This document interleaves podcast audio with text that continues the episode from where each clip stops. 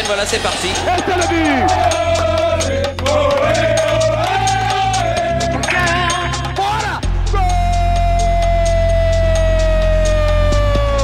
Passion, Plaisir. inattendu. Vital. Une histoire d'amour, quoi. Enfin. Mon cœur est un ballon. Mon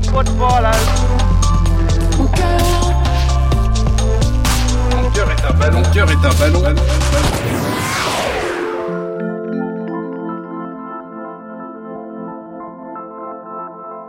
Inattendu. En fait, dans ma vie, euh, tout court, dans ma vie, dans ma vie familiale, dans ma vie professionnelle, il n'y avait pas un seul élément, ni une seule personne qui me prédestinait à aimer un jour le foot. J'ai euh, absolument aucun souvenir de quelqu'un dans ma famille qui m'ait un jour parlé d'un match de foot ou, dit qu'il y avait, je sais pas moi, une Coupe du Monde à la télé ou rien du tout, personne ne parlait de foot dans ma famille.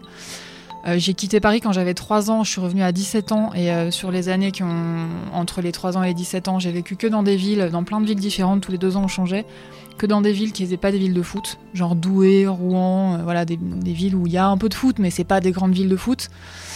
Donc finalement, rien dans mon parcours ne me prédestinait à aimer le foot. Je m'appelle Pia, j'ai 40 ans, et en vrai je m'appelle pas Pia. Pia c'est un prénom que j'ai choisi euh, quand j'ai commencé à parler de foot à la radio. Parce que j'aime l'Italie, parce que j'ai vécu en Italie, euh, et aussi parce que ça me rappelait euh, un chant latin qui s'appelle le Salve Regina, une prière à Marie, qui commence par O Clemens, O Pia, et que j'avais vachement chanté dans ma vie précédente, qui était une vie de, chanteuse lyrique. Et en fait, Pia, ça veut dire, ça veut dire pieuse. Et c'est marrant parce que quand je me retourne sur mon histoire avec le foot, il y a quelque chose de religieux dans le sens où euh, on m'a pas transmis cette religion, c'est une conversion. Une conversion à la force, de mon poignet. je me suis débrouillée toute seule voilà, pour me convertir. Et, euh, donc ce prénom de Pia, euh, ça a du sens finalement quand je regarde voilà, mon histoire avec le foot. Et donc je suis animatrice d'une émission maintenant sur le foot, sur le Paris Saint-Germain, sur France Bleu Paris, qui est diffusée tous les jours à 18h et une émission un peu où, on se sent en famille et où on parle de, du club que nos auditeurs aiment et que j'aime. Mon cœur est un ballon.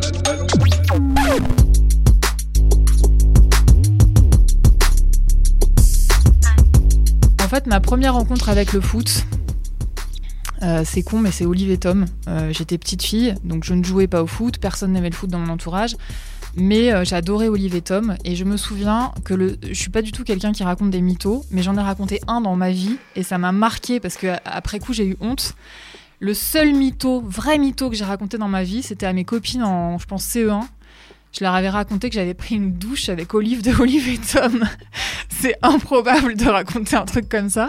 Mais c'est pour dire que j'avais vraiment, euh, en fait, j'avais, accroché à la dramaturgie, quoi. Voilà, les matchs, euh, la victoire, la défaite, euh, tout ça, j'avais, j'avais trouvé ça cool, les gentils, les méchants, parce que c'est très manichéen. Olive et Tom, il y avait vraiment des très gentils, des très méchants.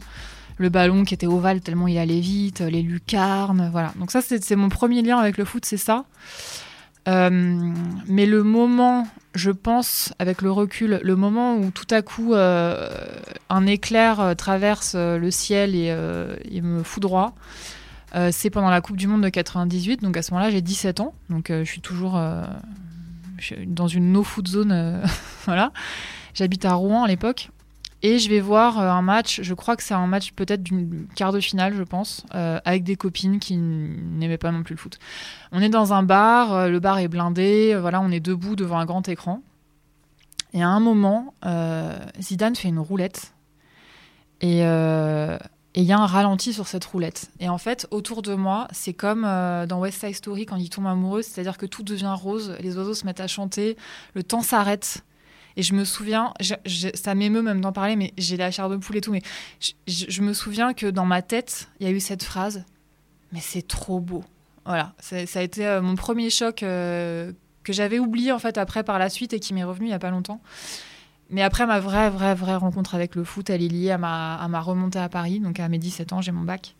Et euh, je suis à la Sorbonne en fac de littérature. voilà, je fais du chant lyrique pour devenir chanteuse d'opéra. voilà. Et euh, sur les bancs de la fac, je rencontre un mec qui s'appelle Stan, qui devient mon meilleur ami pendant très très longtemps. Et Stan, en fait, c'est un ultra du PSG, donc euh, voilà, il est abonné en virage Auteuil après avoir été abonné, à Boulogne et euh, il a quitté Boulogne pour des raisons politiques. et donc il est à Auteuil, il est complètement fan du PSG. À ce moment-là, on est en 98, donc c'est vraiment deux mois après la Coupe du Monde. Et, et moi, je comprends pas. Je me dis, mais Stan, ce mec, il est super intelligent, il est fascinant, il est il a un regard euh, hyper riche sur le monde avec plein de strates de réflexion. Et pourtant, il aime le foot. Et pire que ça, il aime le PSG. Et encore pire que ça, il est abonné au parc, là où euh, il y a que des faf et que des débiles mentaux. Enfin, moi, c'est comme ça que je voyais les choses à l'époque. Et donc pendant des années, c'est euh, une énigme en fait. Et euh, lui, euh, de temps en temps, il essaye un peu de me faire comprendre parce qu'il voit que qu'il y a matière dans mon cerveau à comprendre quand même. Et il essaye de temps en temps de me faire un peu comprendre ce qu'il y a de, de, fou, de magique en tribune et pourquoi, voilà. Mais mais mais ça veut pas rentrer quoi. Ça fait moi ça fait 17 ans qu'on me dit que le foot c'est pas intéressant et que les supporters de foot sont des Mongoliens. Enfin c'est pas ma famille qui me dit ça, mais c'est ce qu'on comprend dans les médias quand même à l'époque. Euh, et, donc, ça ne veut pas rentrer. Donc, ça met des années. Et pendant des années, je suis, euh, via Stan et tous ses potes qui sont tous en tribune à Hauteuil, je suis euh, leur, leur passion. Je commence à comprendre un petit peu de loin ce que c'est que la vie en tribune, ce que c'est que d'être un ultra, voilà. Et, et, un jour, avec Stan, on part à Naples. Et, et en fait, à un moment, on est euh, sur une place napolitaine avec un peu de la poussière et tout. Il y a des gamins qui jouent au foot.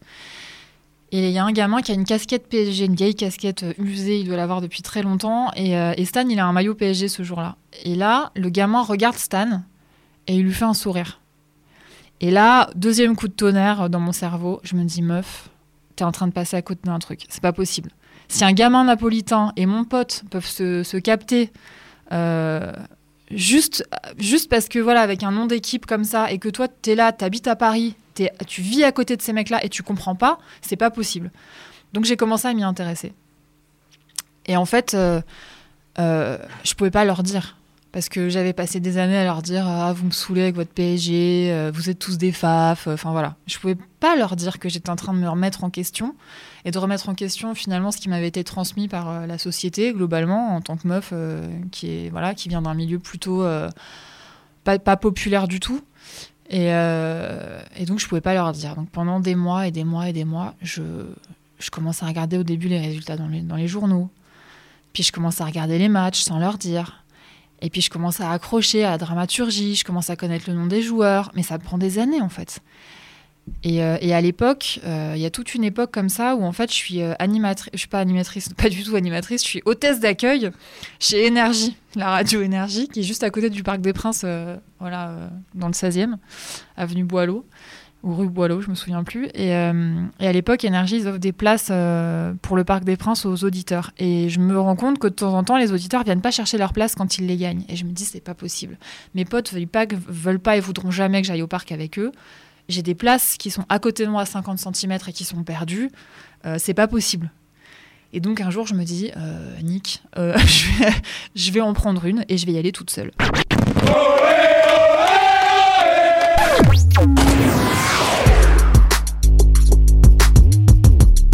Et donc ma première fois dans un stade de foot, je suis toute seule, toute seule au Parc des Princes, avec une place que j'ai récupérée grâce au, voilà, à, l'agent de sécurité d'énergie qui est serbe et qui m'a dit vas-y prends-la, il n'y a pas de problème. Et donc je me retrouve au parc. Et là je prends une claque. Là je pense qu'on est en 2005, donc euh, le parc est vraiment bouillantissime à l'époque. Euh, je je vois les joueurs en vrai, je vois le coach en vrai, je sais pas, j'ai j'ai des, frissons partout, je suis complètement, euh, je suis, totalement chamboulée par ce qui se passe en tribune et tout. Et en fait, à l'époque, je suis chanteuse lyrique. Et en fait, ce qui me frappe, c'est euh, que j'ai le, le, même coup de foudre que la première fois que je suis allée à l'opéra, en fait. Je suis devant un spectacle total. C'est euh, c'est c'est bouleversant. Je suis bouleversée, en fait. Je suis bouleversée. Et je me souviens d'avoir fait, à l'époque où c'était pas l'époque des selfies, euh, c'était pas encore euh, personne faisait des selfies, mais moi j'étais toute seule, donc j'étais la seule à pouvoir me prendre en photo. Et donc je me souviens d'avoir fait un selfie quand même avec euh, mon téléphone, je pense, dans le parc des Princes. Je pense que cette photo a été perdue dans les voilà dans les méandres de mes téléphones, mais, euh, mais voilà, je me souviens de ça et je me souviens d'avoir envoyé cette photo à mes potes qui étaient à Hauteuil du coup ce soir-là et qui n'étaient pas du tout prévenus que je serais là et qui se sont dit mais qu'est-ce qu'elle fout là quoi? Voilà comment ça a commencé. Quand les gens euh, me disent ouais t'es une footix, personne me le dit jamais, mais je, sais que c'est j'ai pas une culture foot qui date de mon enfance, donc je sais que j'en suis une, je l'assume complètement, c'est mon histoire, c'est comme ça. Mais euh, quand les gens me disent ça, je, je ressens pas de honte euh, parce que je, je sais pas si les gens réalisent en fait la, force de caractère finalement que ça demande de se créer une culture foot toute seule alors que ça va à l'encontre de tout ce qu'on nous a transmis en fait. C'est-à-dire que euh, pour moi, c'est vraiment une source de fierté. C'est presque avec mes accouchements, franchement, c'est un des trucs dont je suis le plus fière de ma vie. Parce que, euh, bon, j'ai vraiment assuré le jour de mes accouchements. parce que, euh, parce qu'en fait, on n'a pas beaucoup d'occasions dans la vie d'aller voir par soi-même et de changer d'avis par soi-même sur un sujet. Et en fait, c'est vraiment ça finalement que j'ai fait euh, grâce à mes amis hein, qui m'ont qui m'ont quand même permis de m'introduire dans ce milieu-là et de comprendre un peu. Mais j'ai vraiment, à un moment, je me suis vraiment remise en question profondément. Je me suis dit, euh, t'as peut-être tort et tu passes peut-être à côté de quelque chose. Et donc j'ai fait un espèce d'effort euh, surhumain euh, pour euh, pour comprendre ce qui se passait. Et euh, c'est presque une démarche un peu journalistique en fait, d'aller voir sur le terrain comment ça se passe et de, se dire euh, t'as peut-être pas euh, les bons les bons éléments, il y a peut-être quelque- chose qui t'échappe. Mais du coup j'en tire une source de fierté et du coup effectivement euh, je, suis hyper reconnaissante à mes amis, donc Stan et la fameuse bande des, supporters. Je, suis reconnaissante à plusieurs personnes qui ont été importantes dans mon parcours pour me donner un coup de main. Mais honnêtement, sur cette espèce de conversion euh, religieuse au football, euh, enfin, c'est surtout à moi que je peux dire merci parce que je, je me suis vraiment démerdée toute seule, quoi. Vraiment. Je me dis pas, euh, ah bah un jour je serai animatrice radio d'une émission sur le PSG. Enfin, on m'aurait dit ça il y a, il y a- il y a 15 ans, j'aurais dit, mais, mais, bien sûr, mais tout à fait. Non, enfin, ça n'arrivera jamais. Enfin, moi, mon but, c'était d'être la calasse, de chanter la Traviata et. Et voilà, quoi, c'était ça. Moi, quand j'allais à l'opéra, j'avais les cheveux qui se dressaient sur la tête d'émotion. Enfin, mon truc, c'était ça, quoi. Et d'autres. alors après, je faisais. Enfin, j'étais pas que classique dans mes goûts. Ça peut peut-être aussi expliquer euh, pourquoi euh, j'ai réussi à virer ma cutie euh, sur le foot. Euh, c'est que, par exemple, j'ai aussi été chanteuse dans un groupe de punk. Enfin, j'avais tendance à avoir plusieurs casquettes. euh, J'aimais bien aller voir ce qui se passait dans les différents mondes, on va dire. Voilà, je m'adaptais bien. Quand j'étais petite, j'ai déménageais tous les deux ans, donc à chaque fois, je devais m'adapter au contexte nîmois, au contexte douaisien. C'est pas le même délire. Au contexte rouennais. euh, voilà, c'était à chaque fois des cultures différentes, donc bah, j'avais l'habitude de m'adapter. Je me suis vachement adaptée dans ma vie. Et il faut s'imaginer que quand je commence à m'intéresser au foot, c'est une bouillie d'informations pour moi. C'est-à-dire que je n'ai aucune culture tactique.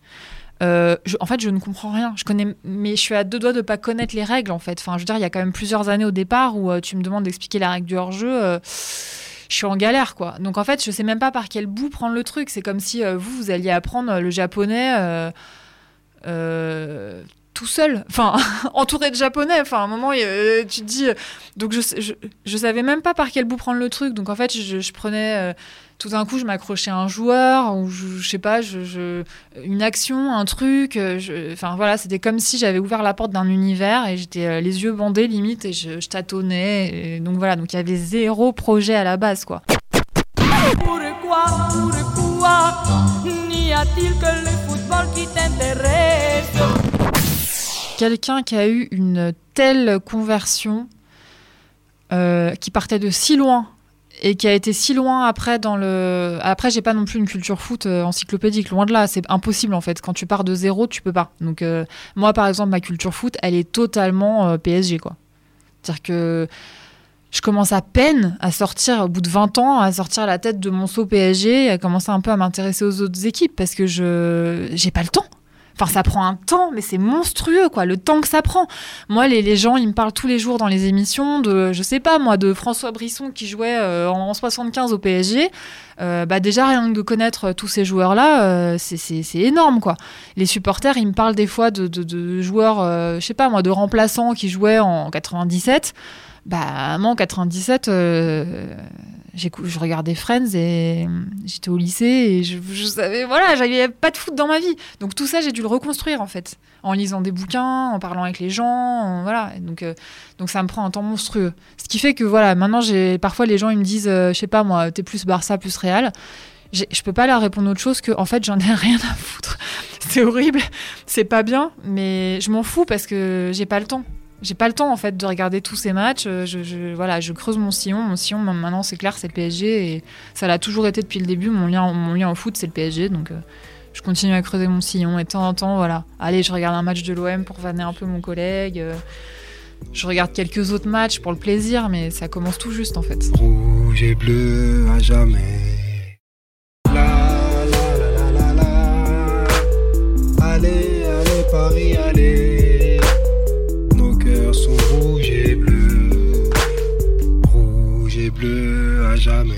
Globalement, je vais assez peu au Parc des Princes. Pourquoi? C'est une, explication très, euh, très amoureuse. C'est qu'en fait, euh, le père de mes enfants, qui s'appelle Nasser, je l'ai rencontré euh, dans le bar de supporters, le fameux bar de supporters où j'allais avec mes potes. Et il est donc aussi fan du PSG. C'est un ancien ultra qui a été abonné à Auteuil. Si moi, je vais au parc parce que j'ai une carte de presse et que je vais en tribune de presse, par exemple, bah en fait, il regarde le match tout seul en gardant les enfants. Et je peux pas. Je peux pas parce que c'est lui à la base le vrai supporter. C'est lui qui est un ancien abonné. Donc je vais pas le planter, le laisser tout seul pour aller au Parc des Princes alors que je pourrais être au Parc des Princes à tous les matchs. C'est affreux. Mais je peux pas le laisser. C'est lui le supporter. ce serait vraiment. Euh, ce serait un truc de, de, crevarde, quoi, de le laisser tout seul devant les matchs. Donc voilà, donc de temps en temps, je lui dis, mais tu veux pas aller voir les matchs avec un pote euh, Je sais pas, euh, voilà. Mais bon, on les regarde en amoureux et c'est ça, c'est bien comme ça. Et de temps en temps, on va au parc ensemble.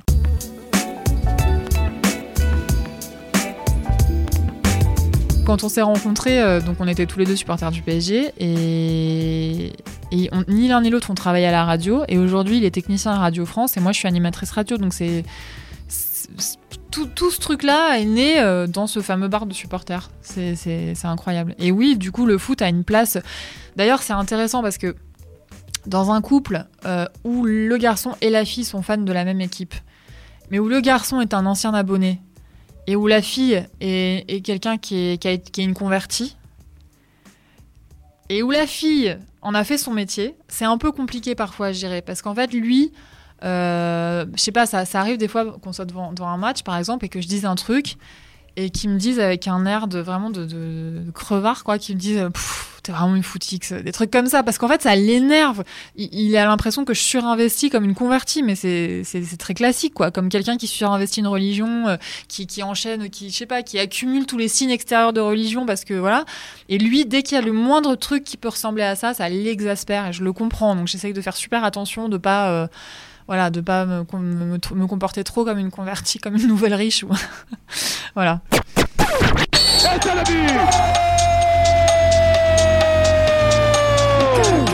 Mon cœur est un ballon.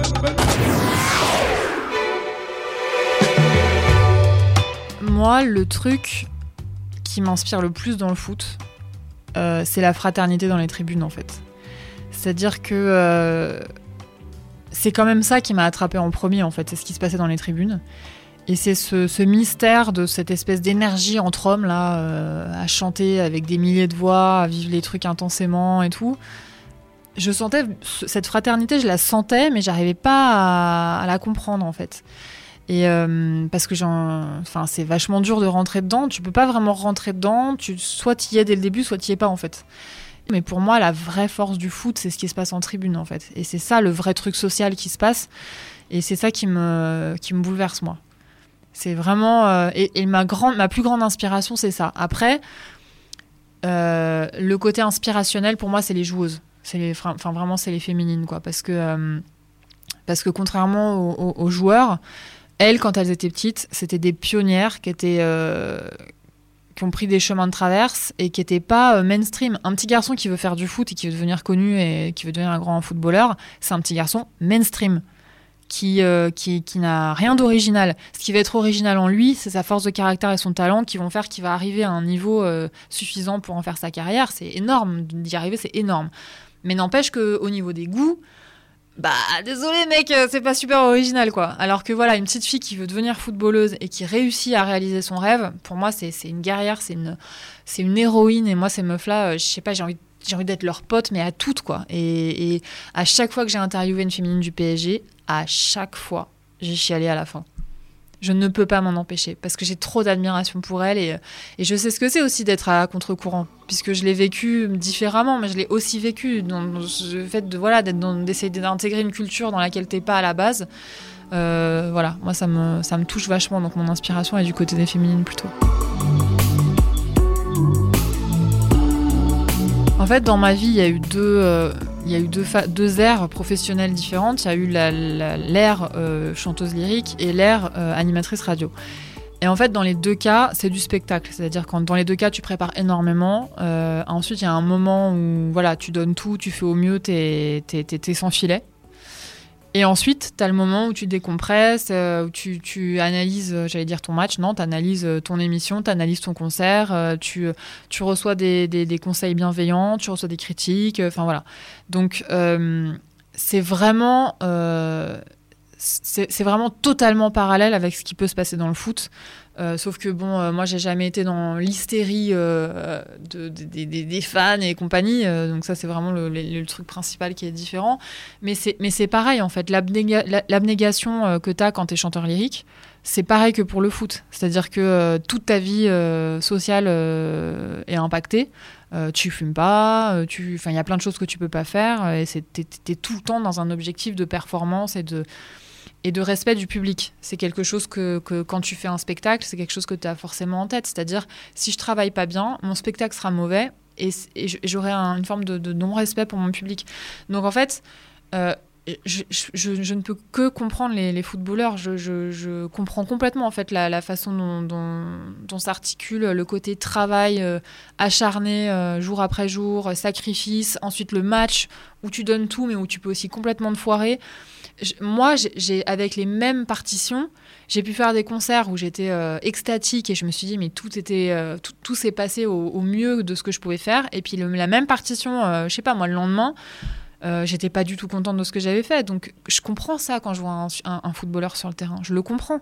Je vois bien qu'il y a des jours où on n'est pas dans le truc, on n'a pas le bon état d'esprit, on a un petit peu de travers, j'en sais rien. Enfin voilà quoi. Donc je pense que j'ai peut-être aussi un œil plus plus compréhensif quand, quand il se foire ou voilà parce que je sais ce que c'est de la scène. C'est de la scène en fait. C'est vraiment des artistes. euh, voilà, c'est des, des artistes. Et finalement, ce, ce lien que j'avais avec le public, euh, c'est exceptionnel le lien avec le public. C'est un truc. euh, quand tu fais un spectacle, ta rétribution vraiment, c'est euh, ce que tu sens pendant le spectacle de, la connexion avec le public, c'est hyper puissant. Et puis c'est ce que tu euh, récupères après, quoi, dans, dans, dans ton, tes discussions avec les gens et tout. Et aujourd'hui, les footballeurs, ils sont complètement coupés en fait du public. Ils n'ont pas de discussion avec les fans. euh, ils n'ont pas de Enfin, en tout cas, je parle des, footballeurs des équipes du genre euh, PSG, quoi. Ils sont dans un bunker et ils n'ont plus, en fait, ce contact direct avec les, gens, sauf euh, via les réseaux sociaux, où là, c'est l'anarchie, euh, c'est tout le monde se parle avec des bazookas dans les mains, enfin, c'est- infernal, quoi. Donc, moi, je me dis, si j'avais eu, si j'ai- si j'étais montée sur scène à l'époque où je faisais de la musique et que j'avais pas eu ce, contact vraiment direct avec les gens, bah, ça aurait perdu, en fait, une partie du, du sel du truc, en fait. Et, parfois, je, pense à eux et je me dis, mais, mais, mais, mais ce qu'il leur faudrait, en fait, ces mecs-là, c'est passer une soirée euh, dans un rad euh, à Belleville avec euh, des supporters parisiens et, et juste rigoler, fumer des spliffs, boire des bières. Et, et voilà, en fait. Parce que c'est comme ça, en fait, que tu deviens le joueur d'une ville. C'est voilà, c'est pas en allant dans les palaces. C'est pas ça, Paris. Pas que ça. Il y a un lien à la ville qui est euh, inexistant pour certains joueurs. Ils habitent euh, à Bougival ou je sais pas où. euh, ils sont jamais en contact avec les supporters. Donc après, les gens ils leur disent ouais, t'es pas attaché au club et tout. Mais c'est, enfin, comment ça se construit l'attachement à part avec des liens humains? Si tu, si les seuls liens que t'as c'est avec le staff, les autres joueurs qui sont tous jaloux de toi ou voilà. Et c'est pas comme ça qu'on construit l'attachement à une ville.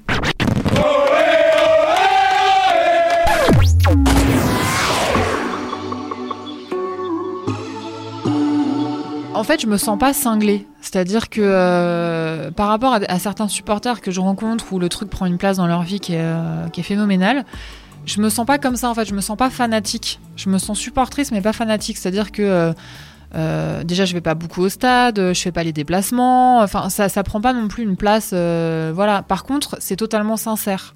C'est profondément sincère. Mais je me sens pas, je me sens pas ensevelie sous, sous la passion. Par contre, j'ai eu un, comment dire j'ai eu un il y a eu un moment où j'ai complètement arrêté de suivre le PSG que je peux dater très précisément c'est à l'arrivée de Dani Alves dans l'équipe.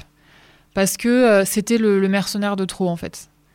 Voilà ça faisait quelques années que les Qataris étaient là je reconnaissais plus trop euh, l'équipe Euh, c'était comme pour Beckham j'en avais rien à foutre de voir arriver Dani Alves je je comprenais pas le projet sportif en fait. Et il y a eu un moment ça m'a dégoûté en plus bon ça correspondait au moment où j'ai eu ma première euh, fille. Donc euh, voilà j'étais maman euh, j'avais beaucoup moins de temps. Le soir j'étais complètement claquée et tout. Et donc j'ai complètement arrêté de suivre le club pendant deux ans. Mais complètement arrêté.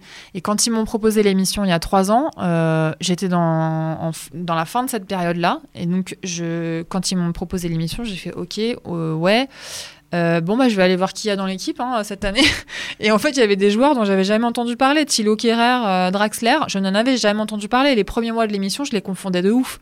Donc j'avais euh, un petit cahier avec marqué Thilo Kerrer, Draxler avec leurs, et leurs photos, quoi. Parce que je me disais, si un jour je les confonds, ça le fait pas. C'était ouf. Parce que en fait, c'est pour ça, c'est pour ça que je me sens pas fanatique, c'est que je me sens aussi, je- je me sentirais libre en fait d'a- d'arrêter de supporter l'équipe si. Mais maintenant, c'est tellement devenu une aventure humaine pour moi aussi avec le lien avec les supporters et tout que bon voilà, je cette équipe maintenant je l'ai, enfin, ça a trop accompagné ma, ma transformation de fille à femme. C'est vraiment, je, l'ai dans le sang quoi. Je peux pas. Puis c'est Paris, c'est ma ville, je l'ai dans le sang, le aussi, donc ce sera toujours mon équipe. Mais après, je m'autorise totalement le droit d'arrêter de la suivre pendant quelques années si ça commence vraiment trop à me saouler quoi.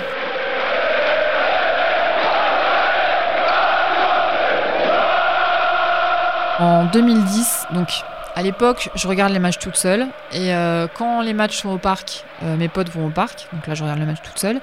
Et quand les matchs sont à l'extérieur et que mes potes font pas le déplacement, ils acceptent pas que j'aille regarder les matchs avec eux. Donc ils les regardent ensemble chez eux ou dans des bars, bon, voilà. Et je ne suis, je suis persona non grata. Et puis en 2010 arrive euh, le plan Le Pro. Et là, euh, bah, ils se font virer du stade. Donc, euh, je suis euh, totalement catastrophée pour eux. Enfin, pour moi, même pour moi qui ne suis pas du tout une ultra et qui ne suis pas abonnée, c'est, je vis vraiment ça comme un truc affreux, catastrophique. Je les récupère à la petite cuillère. Je, vis vraiment le truc de, façon très intense. Et en fait, bah, ils se retrouvent à chercher un endroit de repli pour voir les matchs ensemble, y compris quand ils sont au parc, puisqu'ils peuvent plus aller au parc. Je, là, pour le coup, c'est un deuxième moment dans ma vie où je mets le pied dans la porte. Je leur dis, je, prends un peu en front contre front limite, quoi. Enfin, mentalement, euh, ceux qui étaient le plus réfractaires. Je. Stan, le fameux Stan, euh, mon meilleur ami du début. Et je lui dis, euh, là, tu peux pas me refuser de voir les matchs avec vous, c'est pas possible. Enfin, vous pouvez même pas aller au parc. S'il te plaît, vas-y, laisse-moi venir, quoi. Donc, il était pas content du tout. Mais il- voilà, finalement, les autres lui disent Vas-y, t'es relou, Stan, ça fait 10 ans que tu nous dis que tu veux pas, euh, c'est bon, quoi, vas-y. euh. Et donc, on commence à chercher un bar euh, pour regarder les matchs. Et, l'idée, c'est vraiment de trouver un, coin où on est bien, quoi. Un, coin de chez soi, quoi. Un peu un truc voilà, où on se sent bien, où le patron est favorable au PSG, où il peut supporter des gars qui crient un peu fort et qui sont un peu bourrés, voilà. Et donc, euh, il y a plusieurs matchs comme ça où on fait plusieurs euh, bars. Je me souviens d'un bar à Pigalle où ça va pas du tout. euh, C'est un truc un peu australien où il y a des étudiantes bourrées qui sur les tables, qui comprennent pas du tout le délire ultra. Enfin bref, on se fait virer par les bretelles. Tous les bars où on va, on se fait virer. Assez rapidement, généralement. Et un jour, on tombe sur un rad, genre un PMU, rue de la Roquette, qui s'appelle le bar des amis. Le bistrot des familles. Mais personne l'appelle le bistrot des familles, tout le monde l'appelle chez Kiki, parce que le patron s'appelle Kider, et tout le monde l'appelle Kiki, donc ça s'appelle chez Kiki.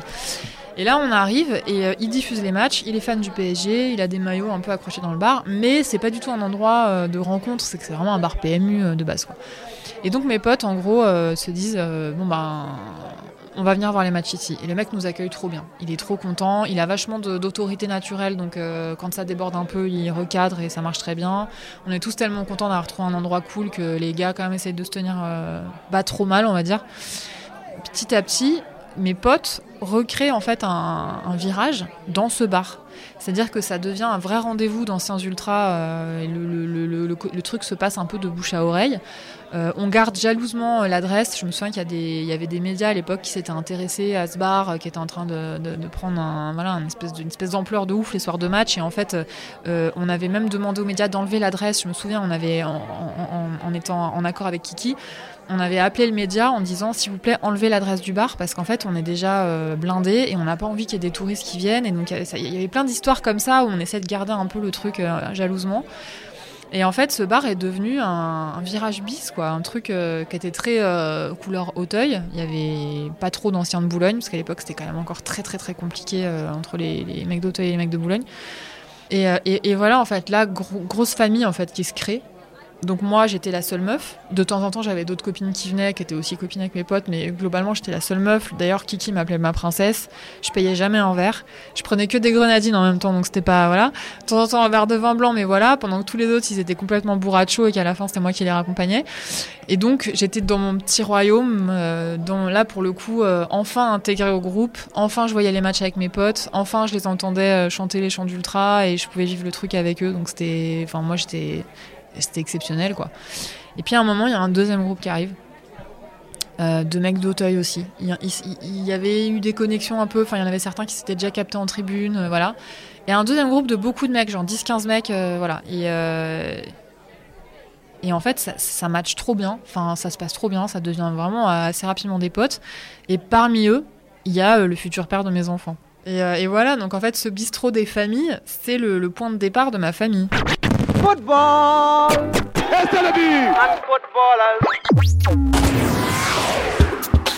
C'est rue de la Roquette, euh, vraiment à mi-chemin entre Bastille et euh, la place Voltaire. Euh, c'est juste en face d'une église. La porte en face, c'est une église. Et la porte à côté, c'est une synagogue. Donc, euh, et, et- et, euh, je crois savoir que euh, le bâtiment qui est juste à côté, la fenêtre du premier ou du deuxième étage, c'est chez Manuel Valls. Donc euh, ça a été en tout cas un moment chez Manuel Valls. Et à l'époque où il était ministre de l'Intérieur, on fêtait tous nos matchs, enfin on fêtait nos matchs, on, voyait nos matchs au pied de chez lui. Et franchement c'était un bordel mais monstrueux. C'est- en fait ça, ça dégueulait sur le, sur le trottoir, euh, tous les gens qui avaient là, c'était incroyable le monde qu'il y avait. On était complètement serrés, il y avait des douches de bière, il y avait de la bière partout au plafond, et Kiki avec son balai qui, es- qui essuyait la bière, euh, voilà. Et puis surtout il y avait des fumigènes.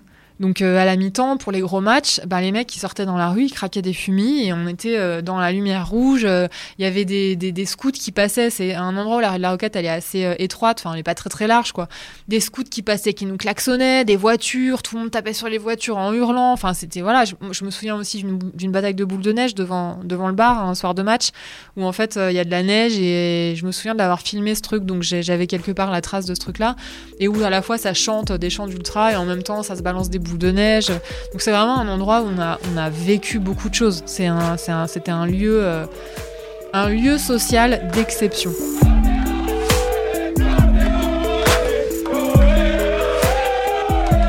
C'est difficile de, de, enfin, de sortir un, un moment, mais le moment qui me vient en premier, en fait, c'est le moment où ça fait quelques mois que je suis pas allée chez Kiki et euh, il y a Stan qui est là. Il y a Rulio aussi, qui est un mec très très important aussi dans le groupe et dans ma vie. Et euh, j'arrive avec un, un t-shirt euh, J-Unit euh, très très très large et très très long, genre taille XXXL. En fait, je suis enceinte, mais je leur ai pas dit encore. Et euh, je suis enceinte peut-être de trois mois, mais donc on commence à voir mon bidon, quoi, voilà, de ma première fille. Et j'arrive chez Kiki, et c'est là en fait que je l'annonce à Stan. Et je lui dis, je, je me souviens très bien, j'ai collé mon t-shirt J-Unit sur mon ventre, et euh, voilà, je lui ai dit, euh, bah regarde. Il m'a dit, mais non, tu déconnes. Bah si. Et en fait, euh, deux secondes après, j'ai parlé avec Kiki, et je lui ai dit, euh, voilà quoi, Nasser et moi, il, sait- très bien qu'on s'est rencontrés là. En plus, il adorait mon mec, donc euh, voilà, moi j'étais sa princesse, donc euh, voilà, c'était pour lui, euh, enfin c'est ce que je lui ai dit. Je lui ai dit, c'est un bébé euh, Kiki quoi. Donc voilà, je dirais que c'est ça peut-être le moment le plus marquant, même si ce jour-là il y avait personne, c'était pas pendant un match, c'était genre euh, il devait être 16h. Mais, mais bon, euh, ça, c'est vraiment, ça montre à quel point ma vie et le foot, c'est intriqué, quoi, vraiment maintenant.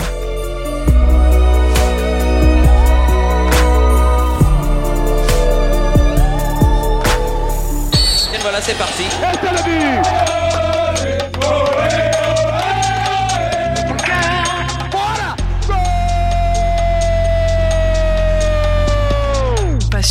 Plaisir. inattendue. Vital. Une histoire d'amour, quoi. Enfin, Mon cœur est un ballon.